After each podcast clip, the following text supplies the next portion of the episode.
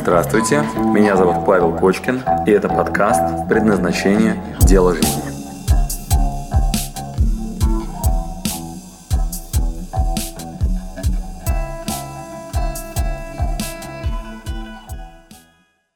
У меня к вам вопрос.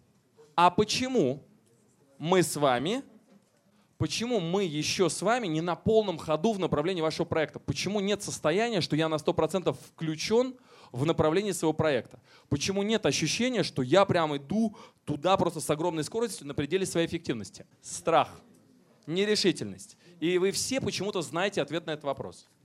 Всем прям он очевиден. Начинается он с того, что в голове звучит странный голосок.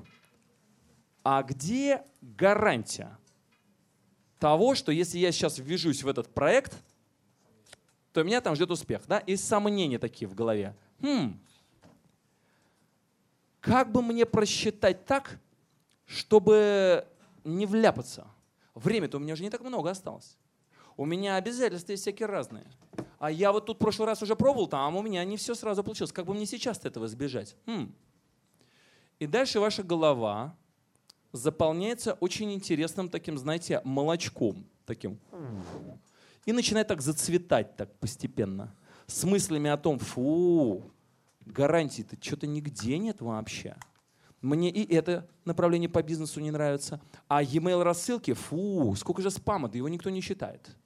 А сайты, там такой прям, сейчас все делают сайты, это же ужас. И сколько этих программистов, которые возьмут деньги и меня кинут. И дальше начинается такая тема, которая вместо того, чтобы начать делать вот это микродействие, начинает в голове заполнять вашу голову вот этими мыслями по поводу, что гарантии, видимо, нет. И как выглядит решение? Чаще всего решение выглядит так. «А, пойду поем.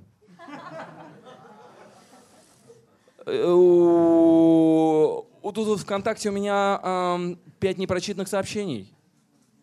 Э, ну, сейчас посмотрю, потом решим. И что-то я...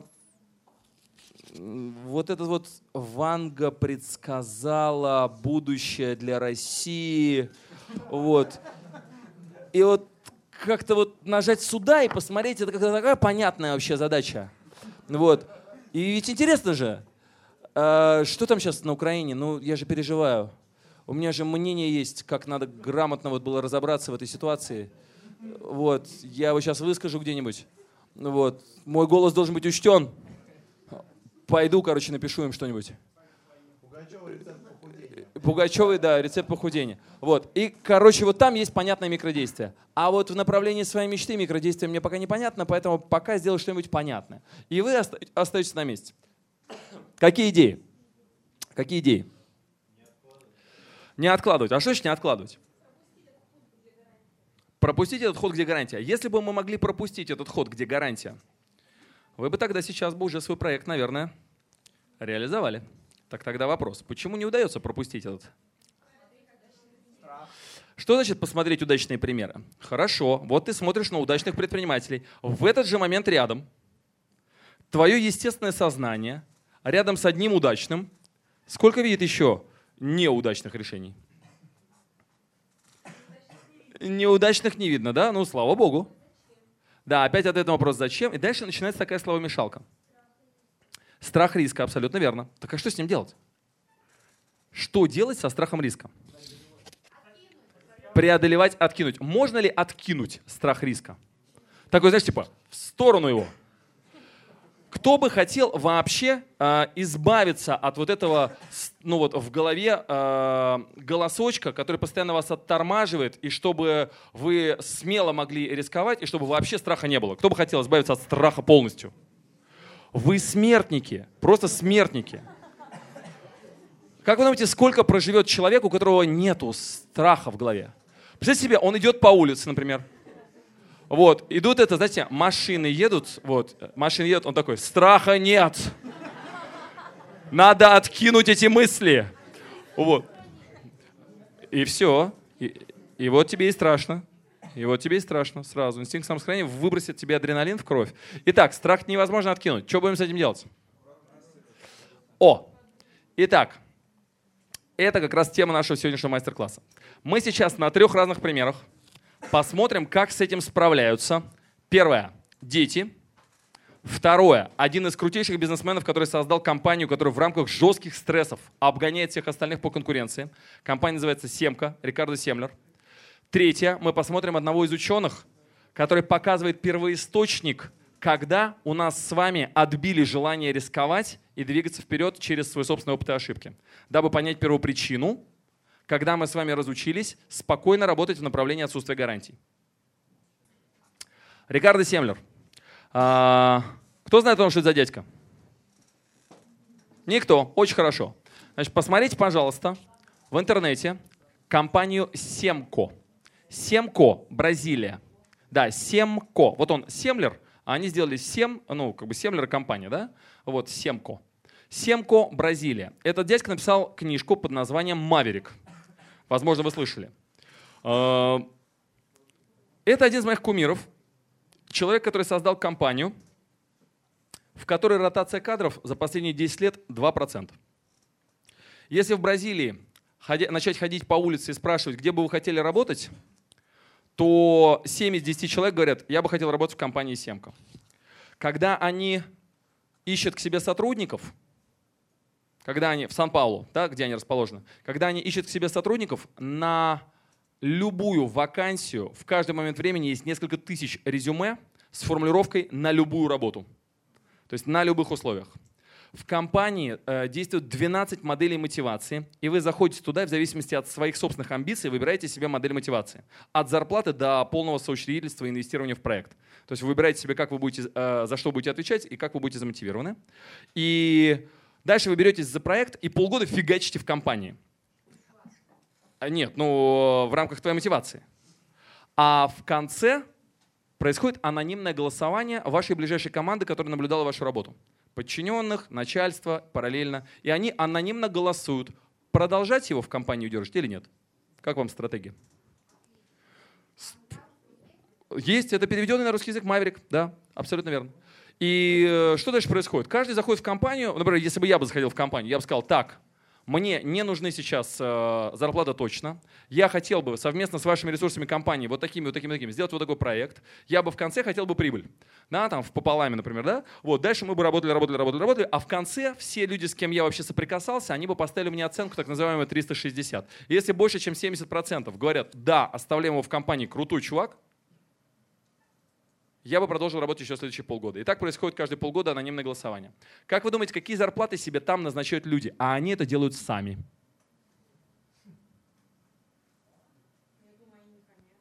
Они не хамят. Потому что если начать хамить, то ты работаешь последние полгода. А они назначают их какие? Адекватные. Как вы думаете, как они выбирают себе ответственность? Соразмерно тому, с чем способны справиться. Понимаете вообще ну, гениальность этих вот продуктов? Значит, что делал Рикардо Семлер? Он сделал огромное количество нововведений в предпринимательстве, таких, когда туда приезжают мировые бизнес-школы с экскурсиями. В том числе у них производственные площадки. Они делают насосы для танкеров. То есть он не инфобизнесмен. Он делает насосы для танкеров, это одна из их основных ну, производственных площадок. Теперь внимание, когда этот дядька совместно со своими крупнейшими партнерами проводит совещание – знаете, чем заканчивается совещание на, на верхнем уровне? Когда, допустим, весь топ-менеджмент собрался, они там какую-нибудь стратегическую сессию делали. У них есть традиция в компании. Нет. Не поют гимн, в том-то и дело. И не голосованием, и ни одного вали. Что они делают? Они выходят перед своим офисом, у них огромная стеклянная стена, вот как у нас в, этом, в, БМ, там тоже, да, через стекло все видно, что происходит. И под этим стеклом висит огромный канат между двумя деревьями натянутым. И все партнеры, самые топовые, вот те, кто собственники или CEO, короче, самая верхняя линейка, после совещания выходят. И как вы думаете, что делают на глазах у всех сотрудников, которые в этот момент в офисе внимательно стоят перед этим окном? Они ходят по канату, и что при этом происходит? И постоянно падают.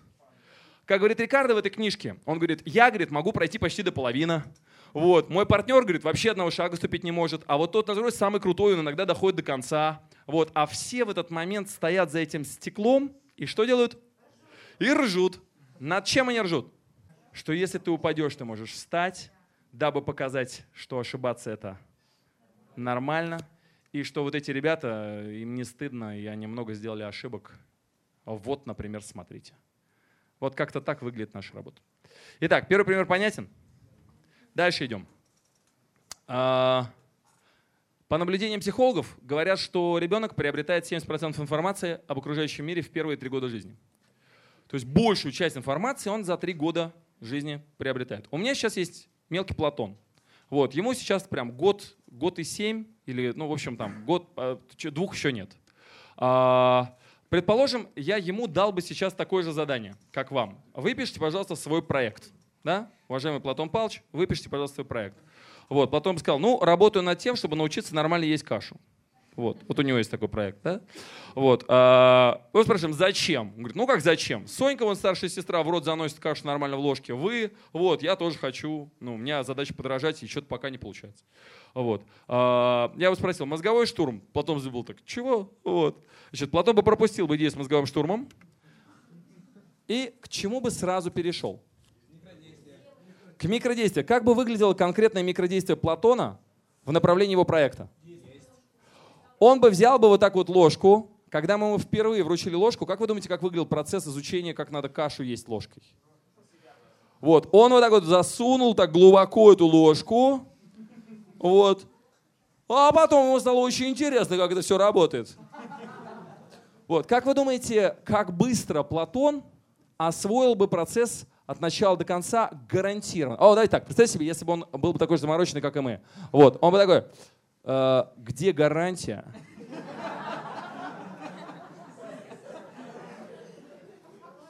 Итак, на маму и на папу, и на старшую сестру. Значит, София, вы опытный предприниматель.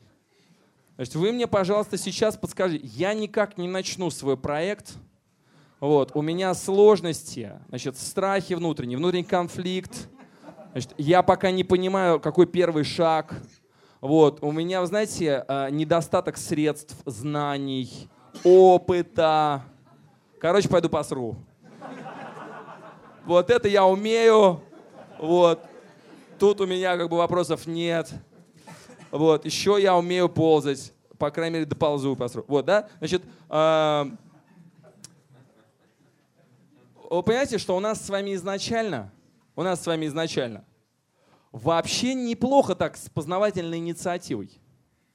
То есть мы вот с вами тут изучаем технологию, да, первый шаг, культ ошибки, да, и говорим, что Рикардо Семлер в своей компании как взращивает культ ошибки. Ходит по канату на глазах у всех, падает и показывает, что ошибаться это не стыдно, да, и рассказывает об этом наглядно на своем примере со своими старшими партнерами. А, Платон, умеет это делать в совершенстве. И вы тоже когда-то были тем человеком, который делал большое количество экспериментов. Например, сегодня я обнаружил Платона, что он экспериментирует с селфи-палкой, пытается понять, влезает ли она в розетку. Вот, у меня на столе в рабочем кабинете осталась палка такая, селфи-стик. Вот, Платону очень нравится играть в нее типа мяча. Он ей бьет со всей силы по полу. Это не так прикольно, как по батарее. Значит, по батарее гораздо звонче. Поэтому он сегодня полчаса бил по батарее, изучая, как это работает. А потом проверял, не влезает ли она случайно в те дырки, которые в стене. Вот, я выгнал его из кабинета, не позволил ему дальше практиковаться. Но у него нет никаких проблем с понятием первый шаг. И э, естественным образом он учится так, что за первые три года изучит 70% всего, что он вообще будет потом знать за жизнь. И английский тоже дети хорошо учат. И английский тоже дети учат за три года в совершенстве. То есть у него будет свободный, натуральный английский язык без акцента. А иногда они за это время умудряются выучить три языка. И у нас сейчас у Соньки лучший друган его зовут Матео. Вот, у него папа итальянец, а мама русская, вот, и Матео вот так с мамой по-русски, а с папой вот так по-итальянски. Вот, вообще не парься, он не знал того, что это сложно. Вот, в общем, у нас с вами, у нас с вами изначально очень неплохая познавательная инициатива, очень неплохая. Так, внимание, вопрос. А когда же мы с вами потеряли этот навык? Развиваться через вот эти вот ошибки. Система образования теперь обслуживает не те нужды, которые когда-то должны были быть, э, ну, сейчас это устарело. То есть то, что, к чему создавались современную систему образования, она сейчас не актуальна. А к чему приводит совершать страх ошибки? К бездействию, к шаблонному поведению. Когда нас отучили ошибаться? с самого детства в школе. Итак, э, в каждый момент времени мы с вами потеряли навык, да, и даже в садике. Итак, значит, чем мы с вами закончим сегодняшнюю, э, сегодняшний вообще проект наш с вами, культ ошибки? Чем мы закончим? Вспоминаем школу. Э, ребенок пришел в школу, и да, и это, в, на уроке чистописания ребенок пошел к преподавателю, и преподаватель что там делает? После того, как он нарисовал буковки А, Б, В, Г, Д там на уроке чистописания, он берет красную ручку и что выделяет крупным? Крупным. Значит, он показывает ошибки, выделяет ошибки. Как вы думаете, э, на что было направлено все внимание в школе? Когда вызывали репетиторов? Там, где плохо да, когда вызывали завуча, вели к директору школы и вызывали родителей? За ошибки. Это понятно? На протяжении 10 лет все внимание школы к чему было приковано? К ошибкам. А в институте то же самое. Теперь внимание, на моменте, когда человек заканчивает школу, кто получается, если все это время занимались выделением ошибок? Тот, кто первое боится совершать ошибки. А чему он научился? На каком он уровне находится? Первое – избегать ошибок. Второе – среднее, и он находится в страхе совершения ошибок. То есть за 10 лет агрессивно в нас встраивают а, стратегию по а, опасности совершать ошибку. Важно вы, вычленить, что нас 10 лет учили отслеживать ошибки и преодолевать их. Да? И вот мы вот должны перейти на следующий уровень в том случае, если не ошибемся. А, хорошая мама в тот момент, когда привела ребенка домой, что сделала?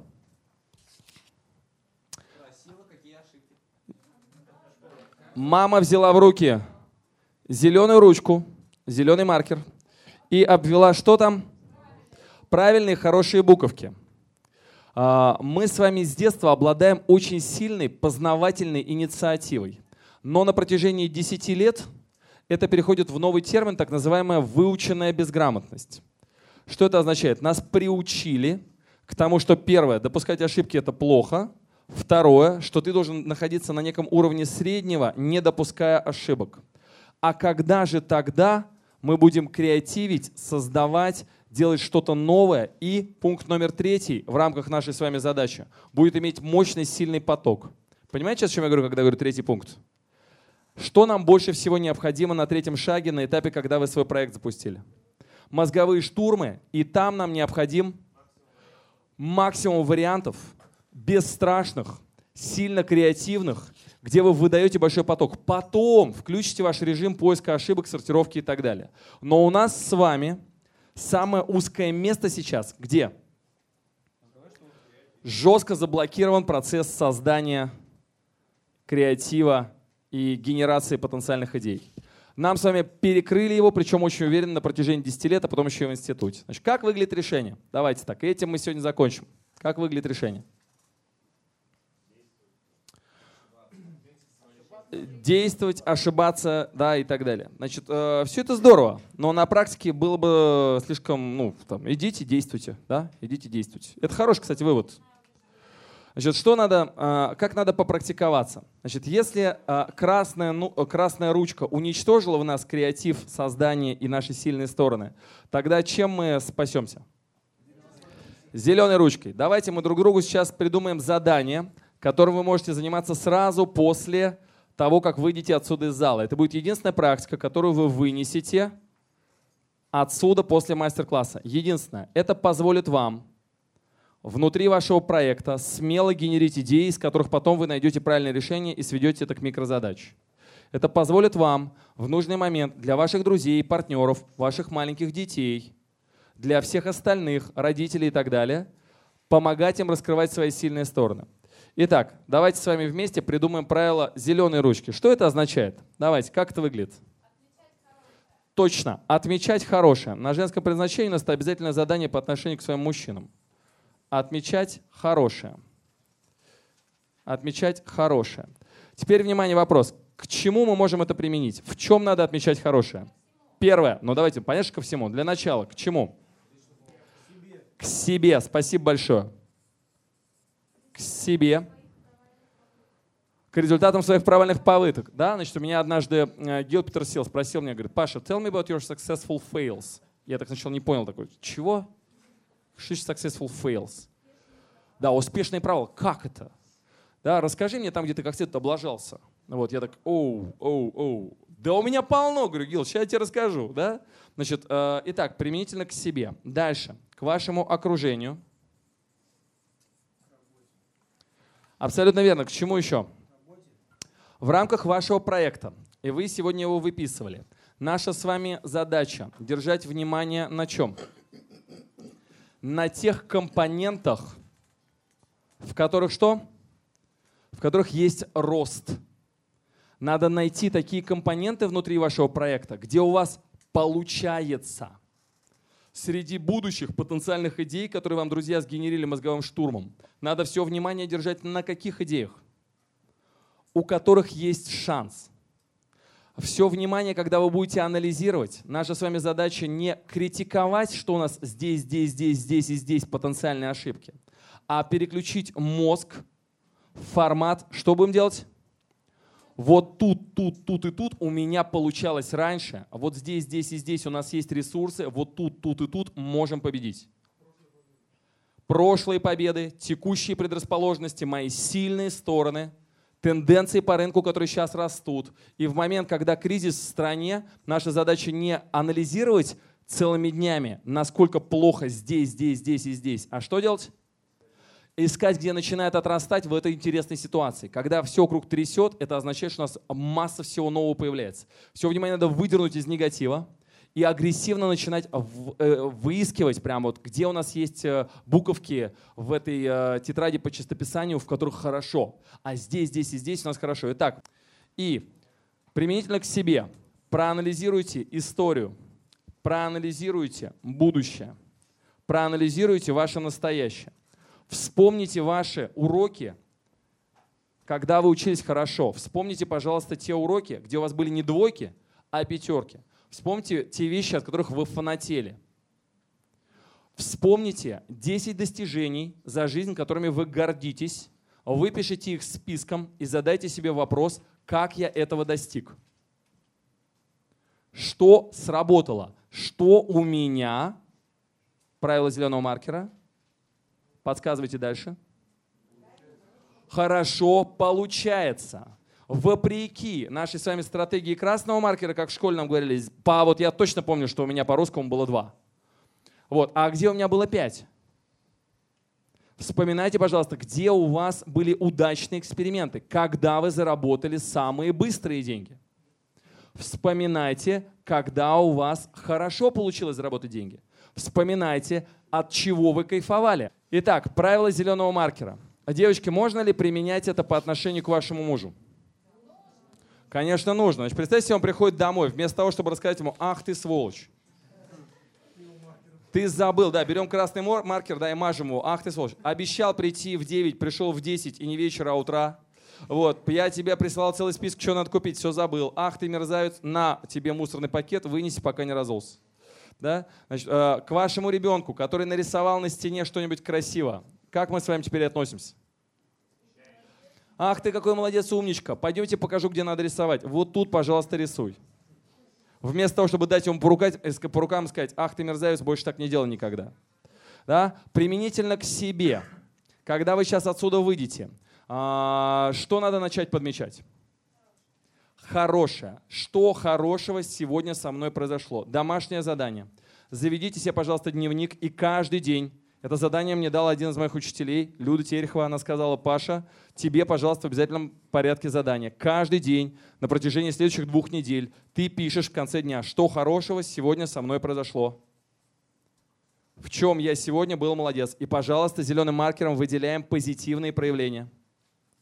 Каждый день, пожалуйста, в руки зеленый маркер и мажьте им всех вокруг и себя. Пожалуйста, подчеркивайте лучшее в ваших сотрудниках. Когда вы заходите, и у вас есть сотрудники, отдел продаж, все внимание на кого направляем? На того, который лучше всех. Не надо ругать того, который накосячил. Забираем оттуда внимание и все внимание отдаем тому, который молодец, который круто выступил. Когда у вас в бизнесе есть разные показатели, прокручиваем те, которые дают хорошие результаты. Усиливаем то, что работает. Ищем свою ключевую компетенцию, находим острие ножа, где вы молодец, вспоминаем свои сильные стороны и двигаемся вперед прямо на них. Не надо расшивать слабые стороны. Нас этому учили 10 лет в институте, школе и так далее. Наша задача в рамках проекта, в рамках вашего окружения, внутри себя искать то, что можно отметить зеленым маркером. Тем, тем самым мы с вами раскрываем нашу креативную составляющую. И, пожалуйста, взрастите в себе культ ошибки. Взрастите в себе культ ошибки. Ошибайтесь смелее, настолько, насколько это возможно. Спасибо, что дослушали до конца. С вами был Павел Кочкин. Если вам понравился этот подкаст, пожалуйста, скажите об этом мне. Нажмите лайк. Пусть будет видно и другим, какие подкасты хороши. Услышимся через неделю. Пока.